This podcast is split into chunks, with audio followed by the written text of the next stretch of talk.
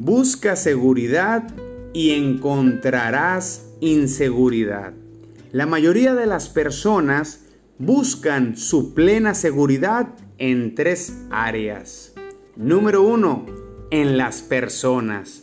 Si tengo un buen esposo, una esposa, ya me voy a sentir mejor, porque ella o él me abrazarán cuando llegue del trabajo y será la compañía que necesito cuando esté triste. Después nos damos cuenta que la pareja nos falla. Después nos enfocamos en los hijos. Eso es lo que necesito para sentirme satisfecho cuando llegan los hijos y nos roban el tiempo y la energía que teníamos. Nos sentimos a veces peor que como estábamos. Después buscamos amigos y así con el pasar del tiempo queremos que las personas llenen nuestros vacíos y cumplan nuestras expectativas. Y como no es así, nos frustramos. Número 2. En los lugares. Si tengo una bonita casa en una privada frente a un parque, eso es lo que me hace falta. Eso es lo que me dará paz y alegría para sentirme realizado, seguro, pleno. Claro que sí. Pasa el tiempo y las paredes no nos abrazan, tampoco nos dicen te amo en las mañanas y esa bonita fachada no refleja la insatisfacción de nuestro corazón. Número 3.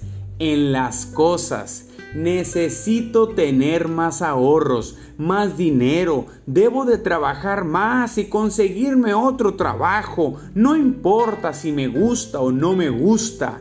Lo que vale es suplir esa necesidad que no me deja dormir seguro en la noche. En fin, yo también, al igual que tú, he puesto mi seguridad en las cosas erróneas y termino frustrado, molesto, enojado. Pero, ¿qué pasa cuando nos conectamos con Dios? Cuando nos arrodillamos diariamente para buscar su presencia él es la fuente de paz, de amor y de gozo. Realmente es ahí donde se llena nuestra copa, simplemente porque Dios es el autor de la paz, del amor y del gozo. Entonces, cuando busco mi seguridad en lo eterno e inagotable y no en lo terrenal, es cuando puedo experimentar una hermosa plenitud.